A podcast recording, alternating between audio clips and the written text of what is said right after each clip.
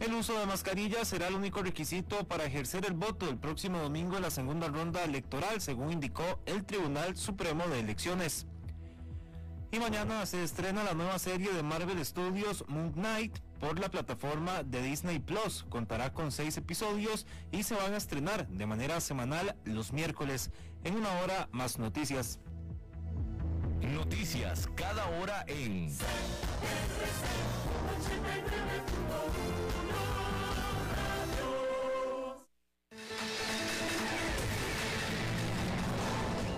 Más noticias en nuestra web, crc891.com. Seguimos en Facebook, Instagram y Twitter como CRC891 Radio y en Telegram como Noticias CRC. Más noticias cada hora.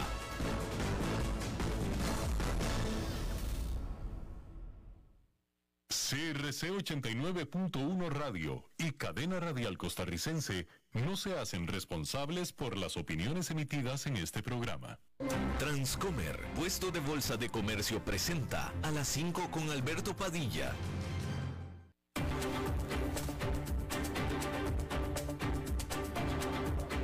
Inicia a las 5 con Alberto Padilla un programa diseñado con el objetivo de llevarte diariamente un tema de actualidad, acompañado siempre de reconocidos editorialistas, de lunes a viernes a las 5 de la tarde por CRC 89.1 Radio, a las 5 con Alberto Padilla.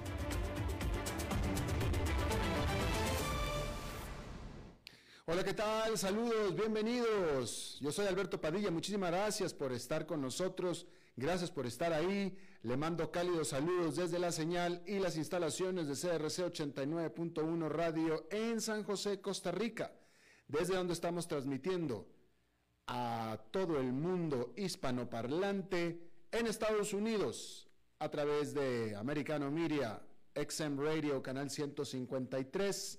Estamos disponibles en la página de Facebook de este programa, así como también en el canal de YouTube de este programa y estamos también disponibles en podcast en las principales plataformas para ello, Spotify, Apple Podcast, Google Podcast y otras cinco plataformas importantes más.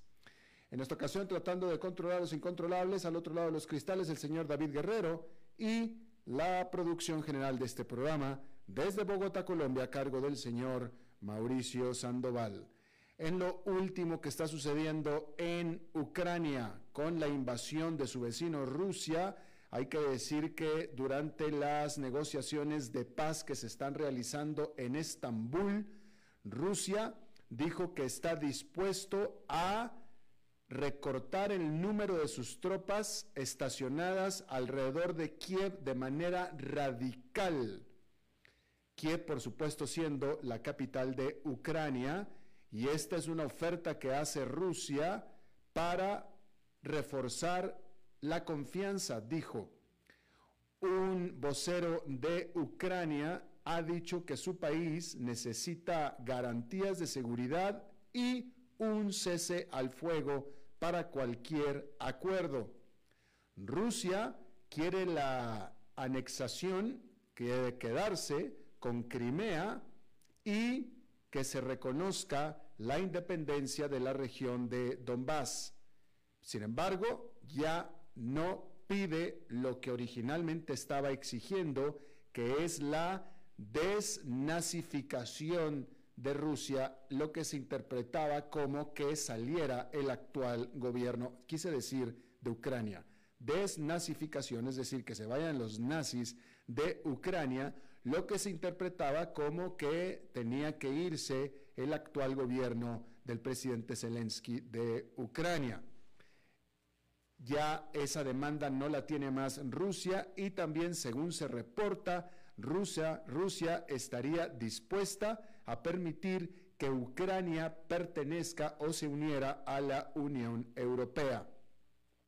Decir, sin embargo, que el presidente de Ucrania, eh, Vladimir Zelensky ha reiterado, ha dicho que su país no hará ningún compromiso que involucre la integridad del territorio. Es decir, no cederá territorio. Es decir, que en teoría de lo que está proponiendo Rusia como un acuerdo para terminar esta invasión, Zelensky en principio se opondría a cederle Crimea a Rusia y a conceder la independencia de la región separatista de Donbass. Lo cual por supuesto es un gran problema porque ya Crimea se le había anexado Rusia. Bueno, al respecto, el Pentágono en los Estados Unidos advirtió el no confiar en la palabra de Rusia o en la promesa que haga Rusia a ese respecto. Un vocero del que es el Departamento de Defensa de Estados Unidos dijo que aunque es cierto que algunas pequeñas cantidades de tropas se han alejado de la capital de Ucrania, de Kiev, más probable es que sea por un reposicionamiento y no por una retirada real y concreta. Eh, y por lo tanto entonces no consideran ellos que la amenaza sobre Kiev se haya disminuido en lo absoluto. El presidente Joe Biden de Estados Unidos dijo que él, en lo personal, no, no le significan nada estas promesas y estas aseguranzas de Rusia hasta que esto no se convierta en hechos concretos. Mientras tanto, el Departamento de el Tesoro de los Estados Unidos está preparando adicionales sanciones en contra de la cadena de suministros del ejército ruso o de las Fuerzas Armadas rusas, de acuerdo a un oficial. El objetivo del departamento es el golpear a la habilidad de Rusia de construir y mantener las herramientas de guerra en las que se apoya para eh, estos propósitos, es decir, para la guerra. El presidente de Ucrania, más temprano, había urgido a los países de Occidente el imponer más sanciones a Rusia, incluyendo embargo petrolero por parte de la Unión Europea y eh, que le sigan proporcionando armas a Ucrania. Mientras tanto, varios países europeos han informado de la expulsión de hasta 43 diplomáticos rusos a quienes acusan de espionaje. De estos 43, tan solo Bélgica despidió de su país a 21 diplomáticos rusos, mientras que los Países Bajos, es decir, Holanda, despidió a 17 del país. Expulsó, mejor dicho. Irlanda y la República Checa, entre los dos, expulsaron a cinco diplomáticos rusos. A esto Rusia a todos ellos les prometió venganza. Más temprano o antes de esto, otros países europeos, incluyendo Bulgaria, Polonia y los estados bálticos, ordenaron también a decenas de rusos el abandonar su país. En otra eh, información, cambiando de tema, hay que decir que en Brasil el presidente Jair Bolsonaro despidió al presidente de Petrobras, esta empresa estatal petrolera. Según los reportes, el despido del el presidente de Petrobras habrá sido por la decisión que tomó el presidente de la empresa de subir los precios de los combustibles, es decir, de la gasolina. Lo que está sucediendo en absolutamente el resto del mundo. En todas partes está subiendo el precio de la gasolina. Lo que es en todas partes una decisión de mercado, una decisión que la industria pide. Por lo tanto, el presidente de Petrobras tomó la decisión, cosa que no le gustó a Jair Bolsonaro, y lo despidió. Bien, cambiando de tema, no sé si usted ha notado que los mercados han estado subiendo. Hace un mes cuando a Rusia se le ocurrió invadir a Ucrania, los temerosos inversionistas sacaron su dinero de las apuestas más, más, riesgosas y en busca de lugares más seguros para estacionar su efectivo. Bueno, pues ahora en los últimos días de lo que ha sido un turbulento trimestre, hay señales de que la confianza está regresando a los mercados. Bitcoin ha borrado sus pérdidas del año, mientras que las acciones de Apple, que es un referente de la industria tecnológica, han subido en las últimas 10 sesiones bursátiles. Las acciones europeas, que enfrentaron remates extremos mientras la región luchaba por asegurar el suministro de energía, han subido un 11% desde sus niveles mínimos. Pareciera que ya pasó el susto inicial y los inversionistas están ya operando acostumbrados al nuevo status quo. Los funcionarios de la Reserva Federal están dejando en claro que tienen la intención de ser tan agresivos como sea necesario para controlar la inflación más alta en cuatro décadas. Y los inversionistas se sienten aliviados de que Rusia y Ucrania estén dispuestos a negociar, aunque es difícil predecir cómo se desarrollarán estas negociaciones. El indicador Fear and Greed, es decir, miedo y avaricia, que rastrea el estado de ánimo del mercado, ahora se encuentra en territorio neutral. Hace solamente un mes, cuando comenzó la invasión, estaba produciendo una lectura de miedo. El precio de Bitcoin ha subido en las últimas semanas repuntando casi un 27% desde la invasión de Ucrania a finales de febrero. La criptomoneda ahora ha subido más del 3% en lo que va del año, lo que es un gran cambio de fortuna. Y luego están las acciones.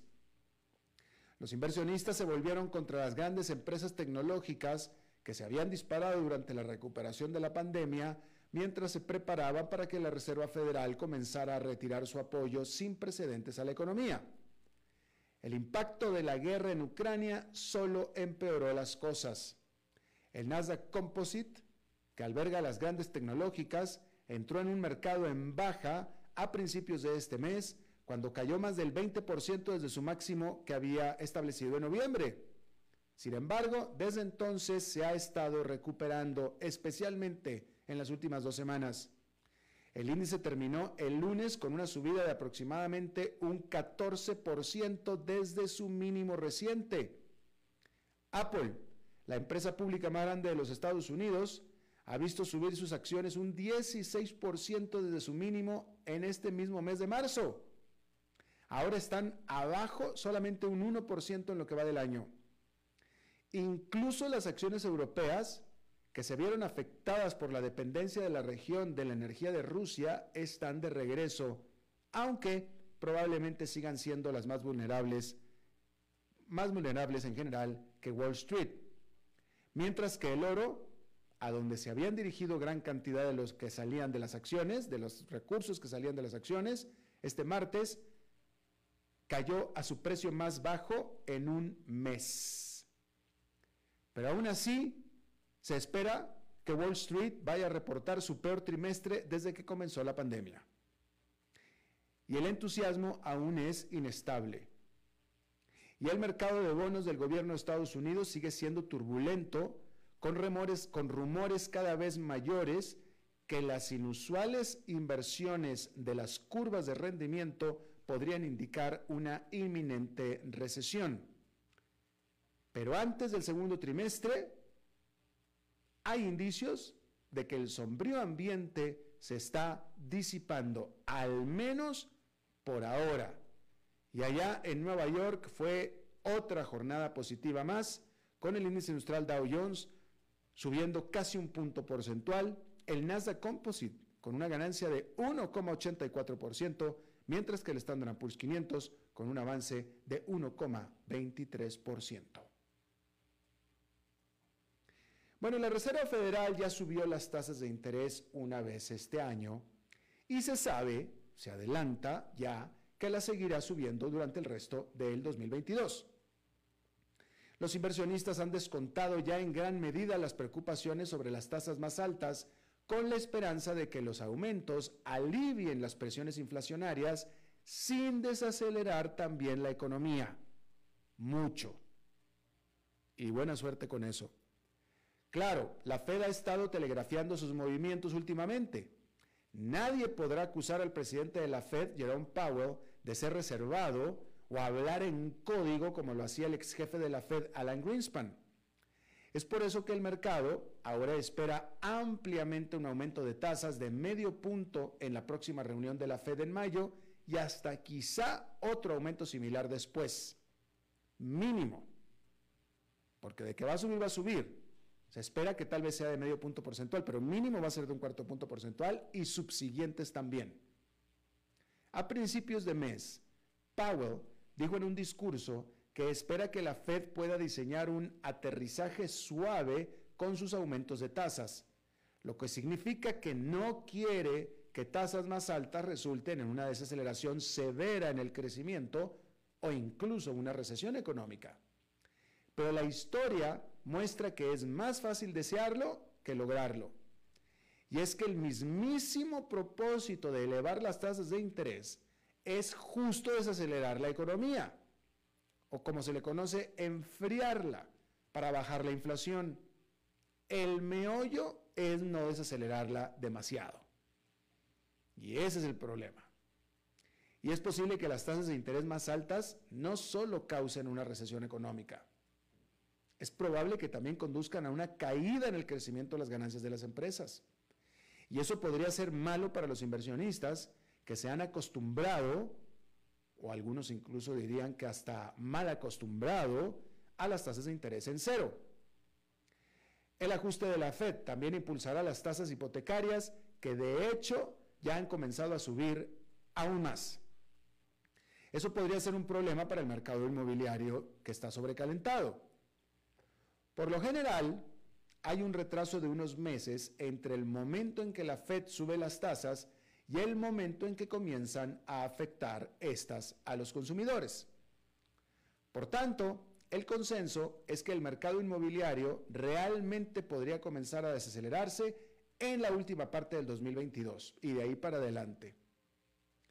Con todo eso en mente, existe una creciente preocupación por la estanflación, que es la combinación de crecimiento estancado con mayor inflación. A algunos les preocupa que la Fed pueda hacer poco para detener la parte inflacionaria de la ecuación con sus aumentos de tasas, particularmente porque los precios del petróleo y otras materias primas están aumentando debido a la invasión rusa de Ucrania y las continuas interrupciones en la cadena de suministro por la pandemia. Es decir, que mayores aumentos de tasas de interés en Estados Unidos no podrán impedir los aumentos en los precios del petróleo ni de más materias primas y tampoco su demanda. Sin embargo, subir tasas de interés es justo lo que el libro de texto dice, que es la receta para combatir la inflación. Así que en realidad no hay opción. Se tienen que subir las tasas de interés. Esa parte hay consenso, nadie lo duda, se tienen que subir. Lo que no se sabe bien es cuánto más cuánto subir más. Bueno, estamos hablando de varios indicadores económicos, ¿no? Continuamente estamos hablando de los eh, eh, eh, indicadores económicos, ahora en este momento estamos hablando de algunos, ¿sí? Pero hay una serie de indicadores económicos no regulares, pero que también se siguen, ¿eh? Porque los inversionistas están atentos al mercado de bonos, por ejemplo, en busca de signos de una recesión inminente. Pero no es la única métrica que vale la pena monitorear. Desde las ventas de ropa interior hasta los cosméticos, los conjuntos de datos más inusuales también podrían proporcionar pistas sobre hacia dónde se dirige la economía. Se dice que Alan Greenspan, quien fuera presidente de la Reserva Federal, Observa la demanda de calzoncillos para hombres, por ejemplo. Por lo general, esta, la demanda de calzoncillos para hombres, es estable, por lo que cuando cae la demanda es una señal de que los consumidores realmente están recortando su gasto. Se cree que las ventas de lápices labiales, por otro lado, aumentan durante los tiempos difíciles ya que los compradores reemplazan las grandes compras con pequeños consoladores. El CEO de Steel Lauder, Fabricio Freda, asegura que el seguimiento de las ventas de productos de cuidado de la piel puede ser más preciso en estos días. También se sabe que los sitios de citas obtienen un impulso cuando la economía está por los suelos, ya que presentan una forma relativamente económica de obtener una descarga de endorfinas. Un ejemplo podría ser que las ganancias recientes de Bumble superaron las expectativas de Wall Street. Pero la gran pregunta, por supuesto, es si es esto, los resultados tan buenos de Bumble, este sitio de, este sitio de citas en Internet, es un mal augurio para la economía o es que simplemente se trata de una señal de que el modelo de negocio de Bumble es simplemente muy bueno. Ya lo veremos. Y bueno, las acciones de Tesla subieron el lunes y continuaron el martes después de que este fabricante de automóviles eléctricos anunciara que pedirá permiso a los accionistas para realizar el que será su segundo split accionario en dos años. Las acciones de Tesla terminaron un 8% más altas a casi 1.092 cada una el lunes y la jornada del martes estaban subiendo más de medio punto porcentual hacia el mediodía. La compañía no dio detalles sobre cuántas acciones recibirían los inversionistas si obtiene la luz verde. El split anterior de Tesla, en agosto del 2020, otorgó a los accionistas cinco acciones por cada una que poseían. Algunas de las empresas más grandes de Estados Unidos han recibido un impulso después de recientemente anunciar splits accionarios, ya que la medida hace que sus acciones sean más asequibles para los inversionistas aficionados, lo que aumenta la demanda y por tanto aumenta el precio. Amazon y el propietario de Google, Alphabet, han dicho que dividirán sus acciones este año. Y Tesla ha tenido dos grandes años por lo que un split accionario no es sorpresivo e incluso era esperado. Las acciones se han más que duplicado desde entonces, es decir, en los últimos dos años. En diciembre de 2020, Tesla se unió al índice de referencia SP500, lo que alentó una mayor aceptación de los inversionistas. Y el último trimestre registró ganancias récord Tesla quiere aumentar las entregas en un 50% este año a pesar de las dificultades de la cadena de suministro. Y se verá reforzado por la fuerte demanda de vehículos eléctricos ante el aumento tan grande de los precios de los combustibles, así como por la construcción de nuevas fábricas en Berlín y en Austin, Texas. Bueno, y en una nota, eh, pues que es de interés, sobre todo para los amantes de la aviación, ¿sí? Eh, pues, de, interés, pero, pero, pero me parece que es importante para la industria en general, y es que este lunes, este lunes se entregó el último Learjet en producción. Learjet, ¿sí? Es, fue bueno, ya fue, porque ya fue, uno de los primerísimos jets ejecutivos que se produjo, se comenzó a producir en 1964. Y desde entonces hasta ayer se produjeron 3.000 Learjets de todo tipo de modelos. Empezó con el Learjet 24 y el lunes se entregó el último Learjet 75. Y por supuesto, la, diferencia entre el 24 y el 75 no solamente es la modernización del avión, pero sí también el, el, alargamiento. El 75 es mucho más largo que el 24. Pero el punto es que lo que es de jets ejecutivos, el Learjet ha sido el que más tiempo estuvo en producción y el que por mucho fue el que más se produjo. Se produjeron 3.000 de estos aviones ejecutivos y actualmente están volando 2.000, es decir, que 1.000 ya dejaron de volar, por todo tipo de circunstancias, entre que se retiraron de viejos y entre que se cayeron del cielo. Eh, Jenny Rivera Jaime Guerrero, Jenny Rivera, ¿tú la conoces? David Guerrero, Jenny, bueno, Jenny murió trágicamente en un Learjet, justamente en el norte de México. Pero bueno, es un avión icónico, definitivamente, pero eh, pues perdió ya, eh, perdió competitividad, eso fue lo que perdió, ¿no? Por eso se dejó de hacer. La, empresa Lear, que antes era Lear y ahora es Bombardier, pero permaneció el nombre de Learjet, eh, pues que, que la propia Bombardier produce toda una serie o toda una gama diferente de eh, jets ejecutivos, pues dijo que Lear dejó de ser competitivo, sobre todo porque era eh, un avión eh, muy moderno, muy rápido, muy eficiente, muy todo, pero era muy chiquito, muy bajito, muy chiquito, ¿sí? Este, le llamaban el Ferrari de los jets ejecutivos, ¿sí? Muy deportivo, muy slick, muy moderno, muy rápido, muy poderoso, pero muy apretado, muy chiquito. Pues es que era de un avión chiquito, angostito, bajito. Había que meterse agachado. Y la verdad es que ya había jets mucho más modernos en los mismos precios, mucho más pues, ergonómicos, vamos a decirlo así, ¿no? Mucho más fácil entrar, mucho más fácil salir, eh, mucho más amplios, con el mismo, con la misma eficiencia operativa y con el mismo precio. Entonces, pues dejó de ser popular. Eh, algún amigo mío, que eh, muy acaudalado de dinero, y que tenía y que tiene su propio jet privado, ¿no? Él decía con respecto a los Learjet, por ejemplo, él decía, yo me compro mi avión para mí, no me lo compro para los pilotos. Si yo me comprara un Learjet, me lo compraría para mis pilotos, pero yo me lo compro para mí. Por eso es que le digo que le decían el Ferrari del aire, porque era pues para los pilotos un lujo manejarlo, ¿no?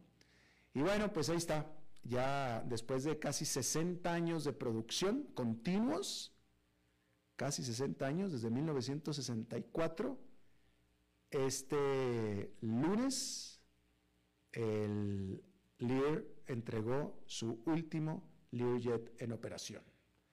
Y le dije mentiras, el primer Learjet no fue el 24, fue el 23 el Learjet 23, el cual solamente tenía una sola ventanita. Era tan chiquito que solamente tenía una ventanita para los pasajeros, o sea, una, de cada lado. ¿Sí? Eh, o sea que nada más atrás cabían cuatro personas. Hoy en día, el 75 tiene ocho ventanas. Caben hasta 10 pasajeros, o incluso hasta 12. Pero bueno, todo un eh, hito para los amantes de la aviación. Vamos a hacer una pausa y regresamos con nuestra entrevista de hoy. A las 5 con Alberto Padilla, por CRC 89.1 Radio. El valor en la ética incluye no tener miedo de lo que se dice y a quién se le dice, sin importar las consecuencias o represalias que puedan sobrevenir. Entre los valores éticos más relevantes se pueden mencionar justicia, libertad, respeto, responsabilidad, integridad, lealtad, honestidad y equidad. Los valores éticos se adquieren durante el desarrollo individual de cada ser humano en el entorno familiar, social, escolar e inclusive a través de los medios de comunicación.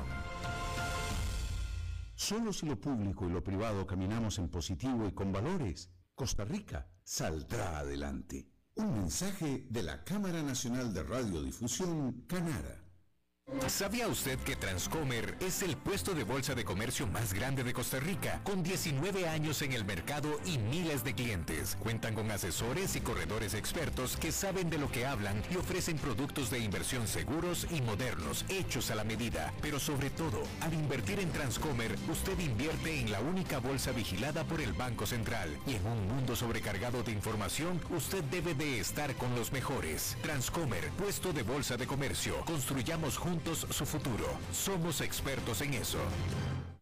Desde los verdes bosques de nuestra montaña nos llega agua Cerros de la Riva, agua fresca de manantial que te permitirá vivir en equilibrio, proteger tu salud y la de tu familia, libre de sustancias químicas, envasada sin alterar su naturaleza a 2.000 metros de altura. Agua Cerros de la Riva, naturalmente neutral. Búscanos como cerrosdelarriba.gmail.com Llámanos al 8374 3229. Cerros de la Riva, Live Spring Water.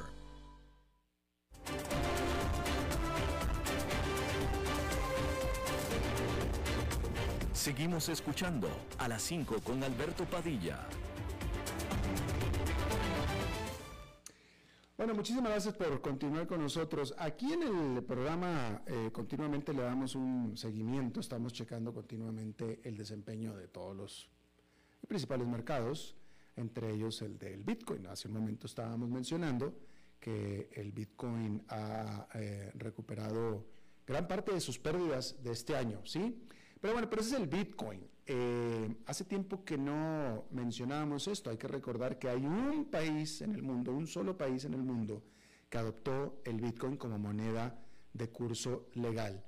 Eh, cuando hay muchos otros países muy importantes que han todo lo contrario, tratado de atacar al Bitcoin y a las criptomonedas.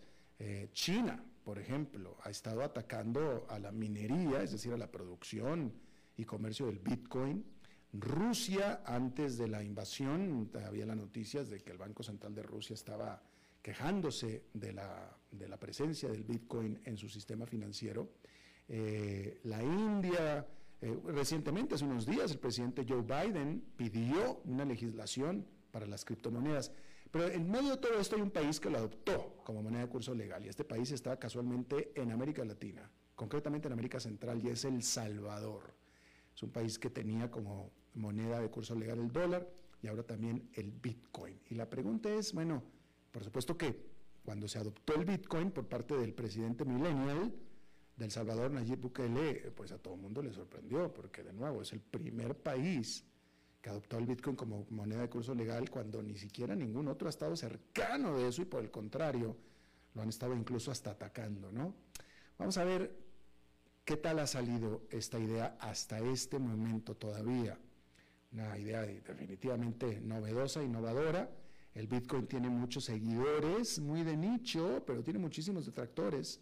Está con nosotros y le agradezco muchísimo Jorge Hasbun. Él es presidente de la Cámara de Comercio e Industria del Salvador y también acaba de ser nombrado presidente de la Federación Centroamericana de Cámaras de Comercio. Jorge, muchísimas gracias por estar con nosotros. Gracias a ti, Alberto, por la invitación. Siempre es un gusto eh, hablar con un regiomontano. Yo estudié en, el TEC. En el TEC de Monterrey, mira tú. Este, Tú podrás entonces eh, eh, corroborar y decirle a todo el mundo de habla hispana que cuando en México alguien habla de un regio, está hablando de un regiomontano. Es correcto. Y no, y no tiene ninguna otra implicación más que ser regio montano, ¿va? Porque en el, ya es que en el resto de América Latina el término regio es pues una así como una grandiloquio, ¿no? Pero pues en, México pues uno es regio montano, regio. Es correcto, es correcto, Alberto. Gracias por la invitación. A ti, gracias.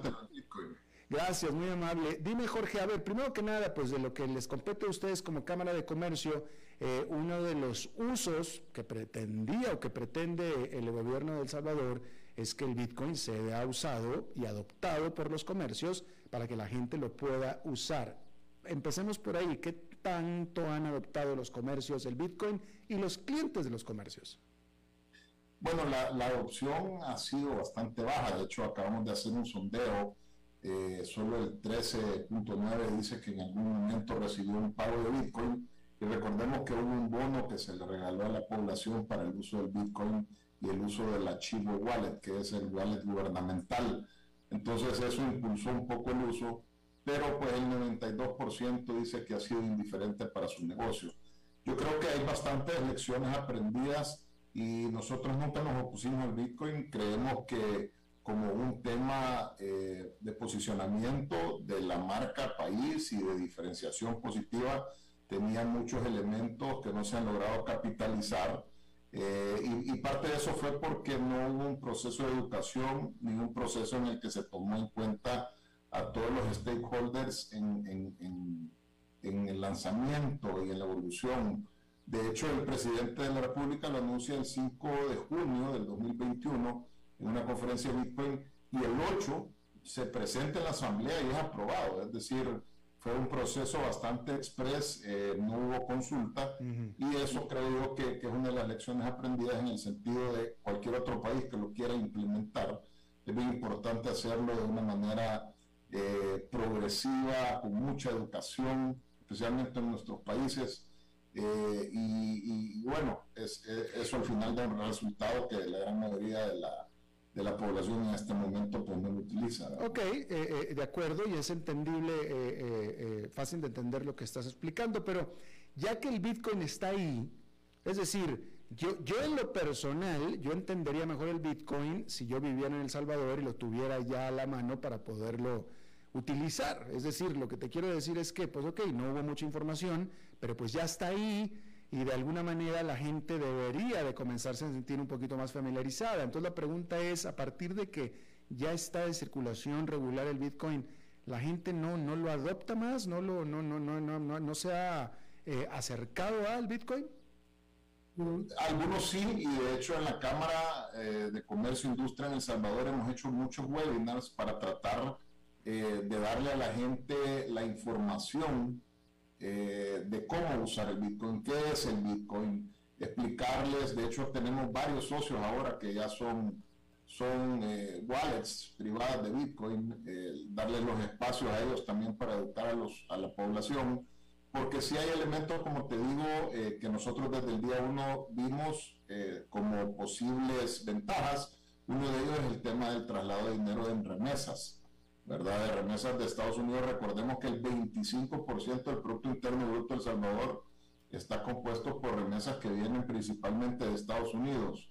Entonces sí hay una, hay una potencial ventaja en trasladar eh, esos, esos, fondos por medio de, de, no solo Bitcoin, sino en general eh, eh, medios electrónicos, criptoactivos. Pero Jorge, déjame te pregunto, dijiste potencial ventaja. ¿Es potencial o es ventaja? Es decir, Efectivamente. Es, potencial porque en realidad si tú ves los datos, menos del, del 1.6% en febrero de, este año, eh, en enero fue el 1.8, en diciembre es el 1.7, es decir, no ha logrado despegar eso. Y, volvemos a lo mismo, es un tema de un rollout eh, muy, muy rápido, y no hay educación. Pero, pero de manera efectiva, aquel aquel eh, eh, salvadoreño en Estados Unidos que manda dinero a casa vía Bitcoin se ahorra más plata o manda más plata que el que lo manda vía dólares?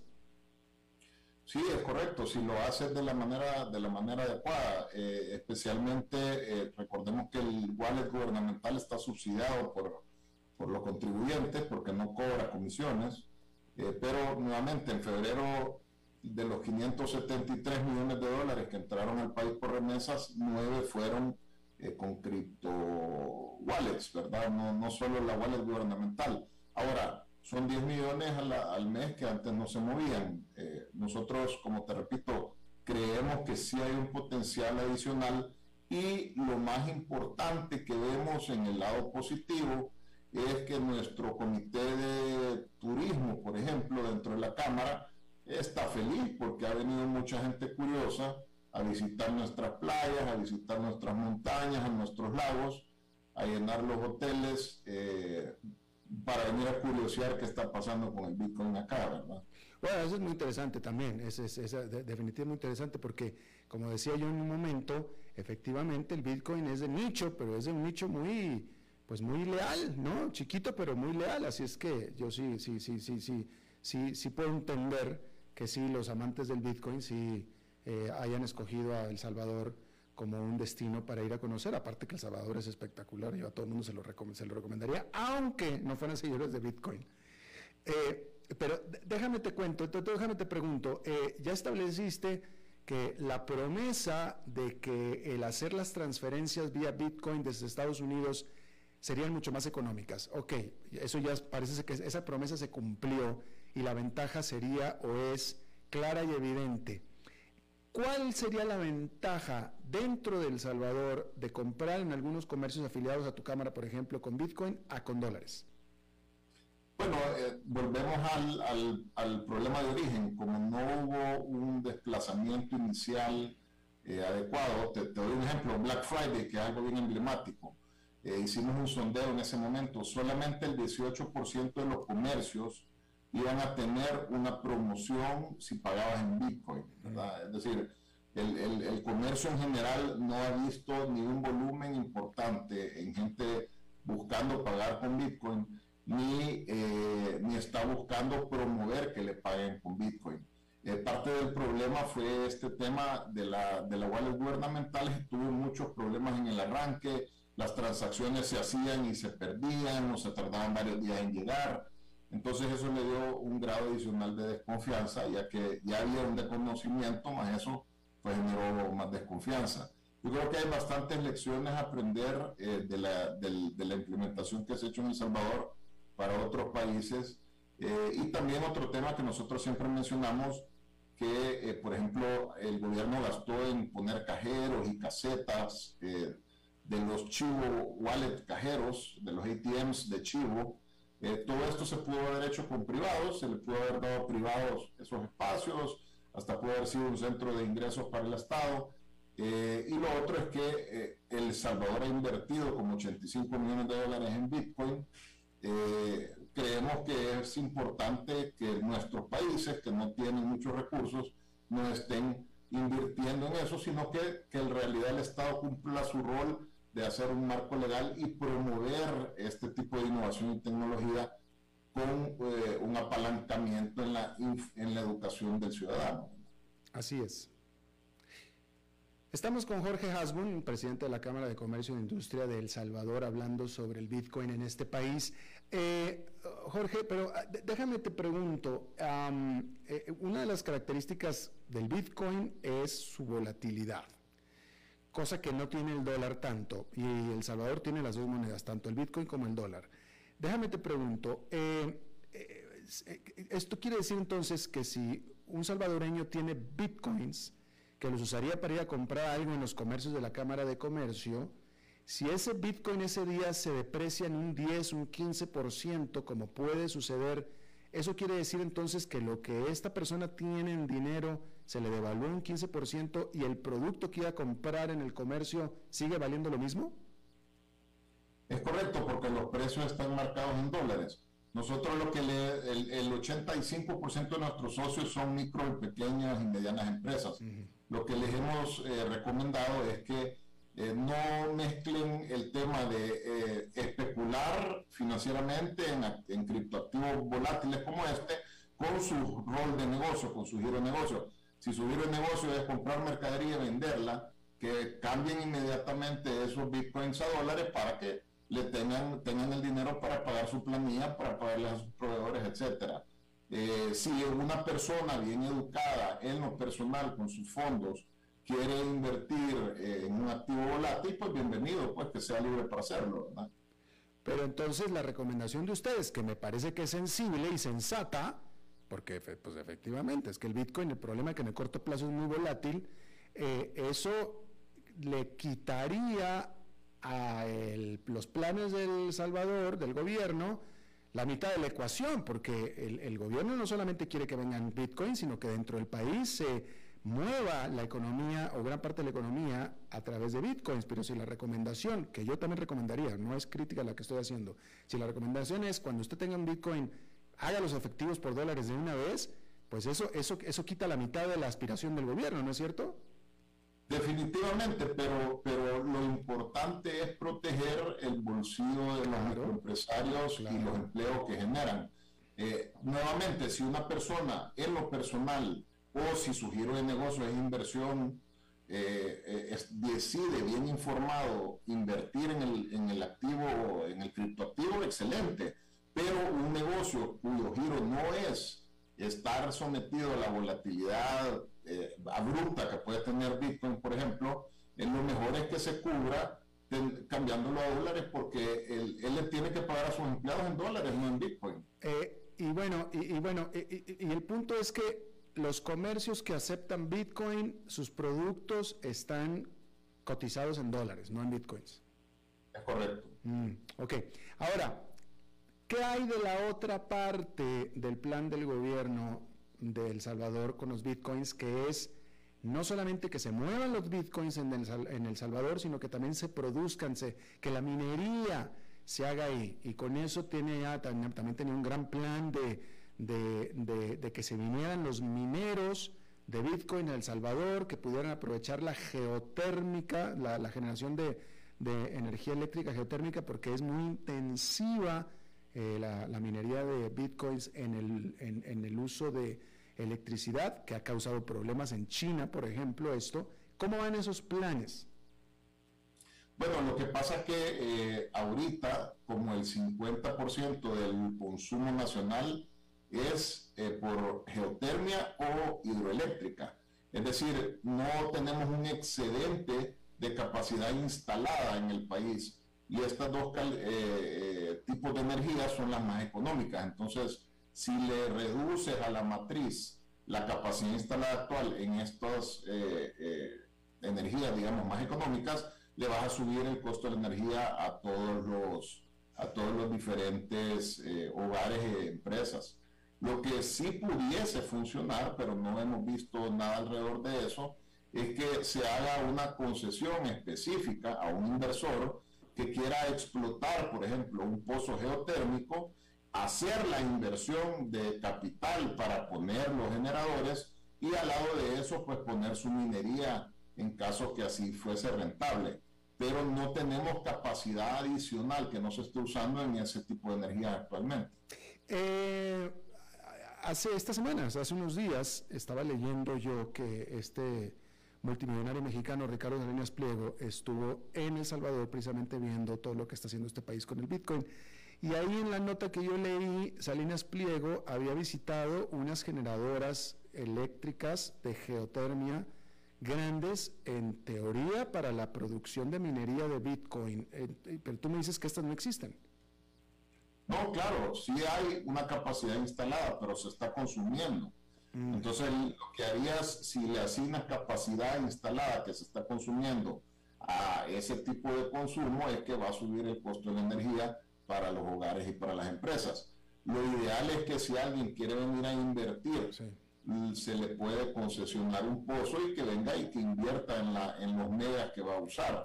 Eh, es decir, lo que ellos han instalado ahorita es un contenedor, es un contenedor donde hay eh, servidores adentro que lo han conectado en una de las geotérmicas.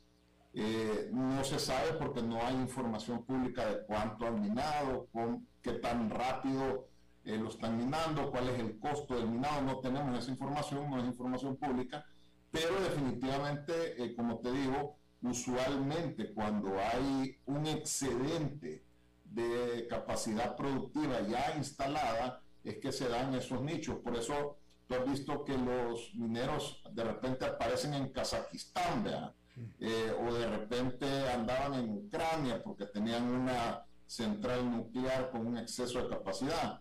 Ellos andan buscando esos espacios donde hay un exceso de capacidad de, generación eh, eh, barata para, ir a conectar sus servidores. Pero no hay exceso de capacidad en este momento en El Salvador. No, no la hay. No la hay. Está consumiendo y es lo más barato que hay. Entonces, al quitarle eso a la matriz, subiera el precio promedio. Claro, claro, claro. Eh, pero todos el plan original es que alguien invierta en una planta generadora para específicamente la minería. Eso fuera, eso fuera excelente, eso fuera excelente porque sí hay muchos pozos claro. que no se están eh, utilizando actualmente. Entonces, Jorge, para, para eh, recapitular todo esto, la idea, tú dirías que la idea, el concepto del Bitcoin es correcto, eh, eh, todo lo que se pretendía que prometía aparentemente se cumple, solamente que no se ha masificado. ¿Es correcta esta aseveración? Eh, eh, es correcto, el Bitcoin en su esencia es un sistema de pagos electrónicos de persona a persona, eso, eso es su esencia. Mm. Y, y eh, mucho de lo que viene alrededor de eso es libertad económica, que es algo que por ejemplo, es parte de los principios de la Cámara de Comercio. Eh, lo que pasa que, como te menciono, si hubiera sido un proceso inclusivo de estructurar todo este lanzamiento, creo que se hubieran, hubieran podido dar aportes importantes para hacerlo mejor. La gente no estaba lista, eh, la gente perdió mucha confianza porque se usó un wallet gubernamental que no fue, eh, no dio los mejores resultados en un inicio. Eh, y todas esas cosas, como te digo, creo que si cualquier otro país va a implementar este tipo de medidas de una manera masiva, haciendo la moneda de curso legal, eh, hay muchas cosas que se pueden mejorar de la experiencia salvadoreña. Definitivo, pero nada que no se pudiera también corregir en El Salvador. Yo creo que en el tiempo ese porcentaje que bueno, si tú ves en nuestro último sondeo, el 13.9, casi el 14%, dice que en algún momento recibió un pago. O sea, es uno de cada diez. Eh, pues ya, ya es algo, ¿verdad? Ahora, eh, ha contribuido a mejorar sus ventas. En este momento solo el 3.6 menciona que ha contribuido a mejorar sus ventas. Seguro la gente del sector turismo, como te comento ahí, yo creo que si se hace del punto de partida que debe ser opcional, que tiene, tú tienes que tener la libertad económica de decidir si vas a tener ese Bitcoin en tu posesión o simplemente vas a recibir un pago en Bitcoin o vas a poder trasladar a dólares de inmediato, porque tu rol no es jugar con la volatilidad, sino que tu rol es otro. Eh, creo que sí se puede ir eh, ampliando el uso de este. Bien. Jorge Hasbun, presidente de la Cámara de Comercio e Industria del Salvador y también de la Federación Centroamericana de Cámaras de Comercio, te agradezco muchísimo que hayas charlado con nosotros esta tarde. Gracias a ti, Alberto. Mucho gusto. Vamos. Eh, hay que hacer una pausa. Vamos a una pausa y regresamos con Fernando. Las 5 con Alberto Padilla, por CRC 89.1 Radio. El valor en la ética incluye no tener miedo de lo que se dice y a quién se le dice, sin importar las consecuencias o represalias que puedan sobrevenir. Entre los valores éticos más relevantes se pueden mencionar justicia, libertad, respeto, responsabilidad, integridad, lealtad, honestidad y equidad. Los valores éticos se adquieren durante el desarrollo individual de cada ser humano en el entorno familiar, social, escolar e inclusive a través de los medios de comunicación. Solo si lo público y lo privado caminamos en positivo y con valores, Costa Rica saldrá adelante. Un mensaje de la Cámara Nacional de Radiodifusión, Canara. ¿Sabía usted que Transcomer es el puesto de bolsa de comercio más grande de Costa Rica, con 19 años en el mercado y miles de clientes? Cuentan con asesores y corredores expertos que saben de lo que hablan y ofrecen productos de inversión seguros y modernos, hechos a la medida. Pero sobre todo, al invertir en Transcomer, usted invierte en la única bolsa vigilada por el Banco Central. Y en un mundo sobrecargado de información, usted debe de estar con los mejores. Transcomer, puesto de bolsa de comercio. Construyamos juntos su futuro. Somos expertos en eso. Desde los verdes bosques de nuestra montaña nos llega agua Cerros de la Riva, agua fresca de manantial que te permitirá vivir en equilibrio, proteger tu salud y la de tu familia, libre de sustancias químicas, envasada sin alterar su naturaleza a 2.000 metros de altura. Agua Cerros de la Riva, naturalmente neutral. Búscanos como cerrosdelarriba.gmail.com Llámanos al 8374 3229. Cerros de la Riva, Live Spring Water.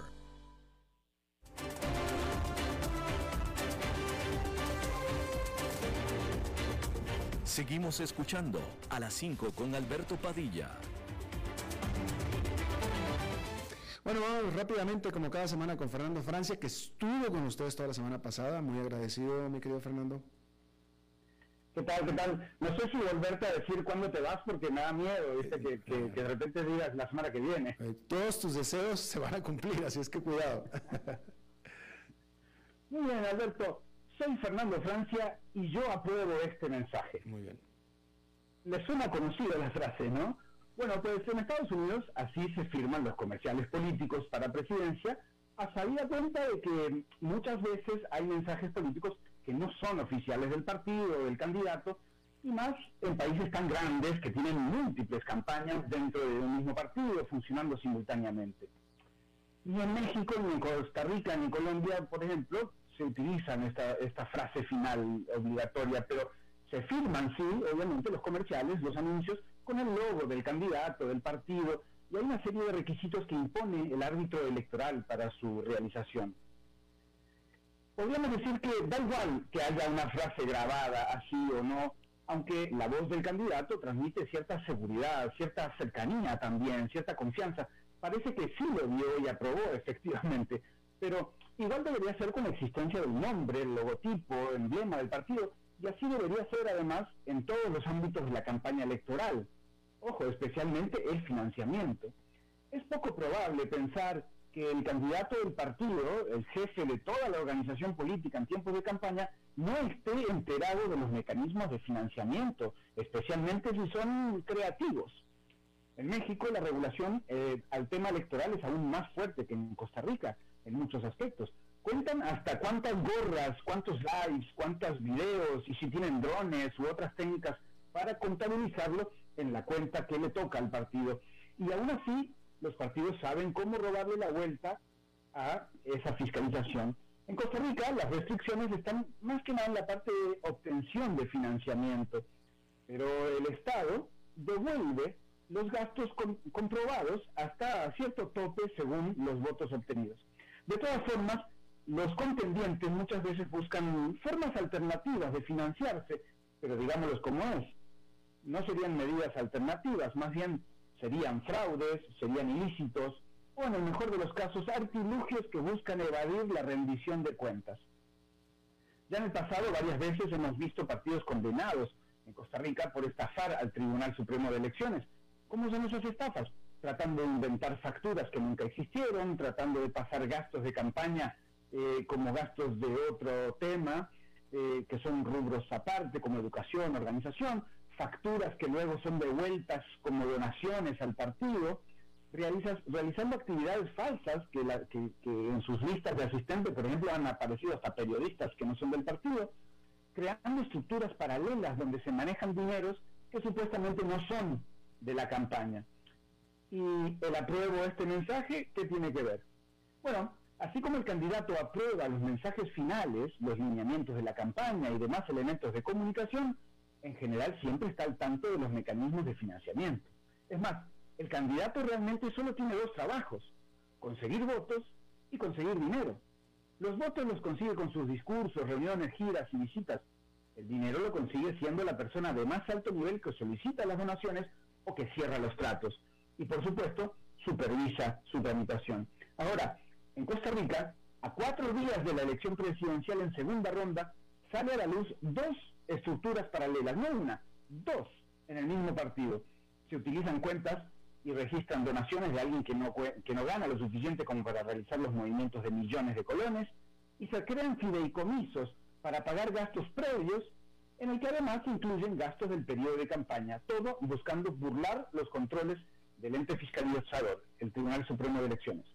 La respuesta, bueno, tal como lo hizo un economista y dos veces candidato del actual partido de gobierno en su momento, al ser cuestionado por la gestión financiera de sus campañas, ahora el actual contendiente, también economista, ya está diciendo que todo eso se hizo a sus espaldas. El dinero y la comunicación son elementos centrales en las campañas y poco o nada se hace a espaldas del candidato. Yo lo sé y apruebo este mensaje. Y bueno, eh, no solamente este candidato en cuestión es economista, sino que fue ministro de Hacienda.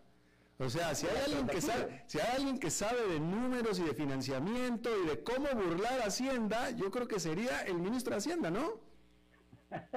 pues yo creo que tu imaginación va muy, muy, muy en, la realidad. No, digo, pues digo, oye, yo pues sí, pues sí, ¿no? Es, es, como los programadores, el mejor hacker del mundo, pues es el que se dedica a combatir a los hackers, pues es lo mismo, ¿no?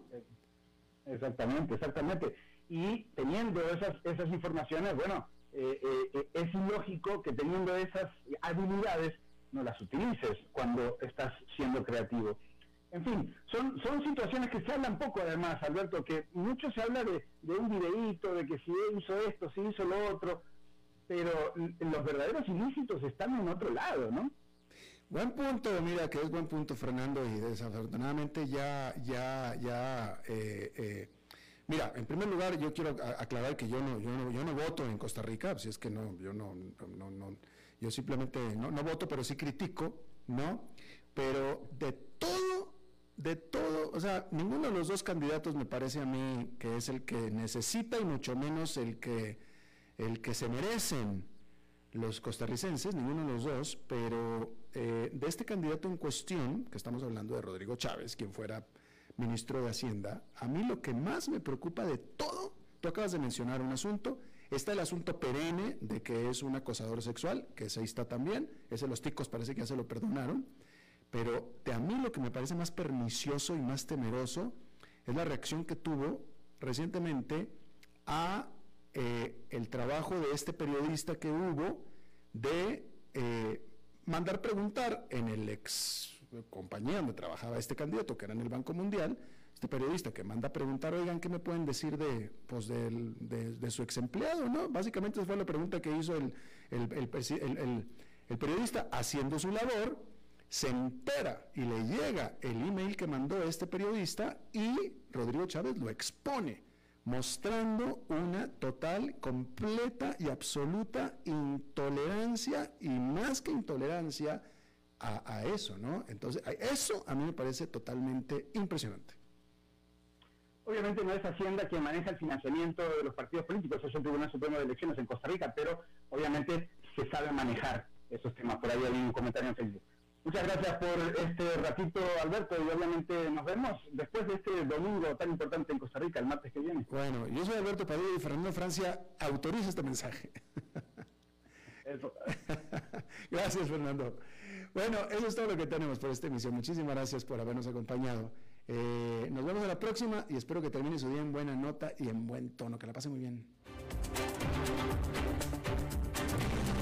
5 con Alberto Padilla fue traído a ustedes por Transcomer, puesto de bolsa de comercio. Construyamos juntos su futuro. Somos expertos en eso.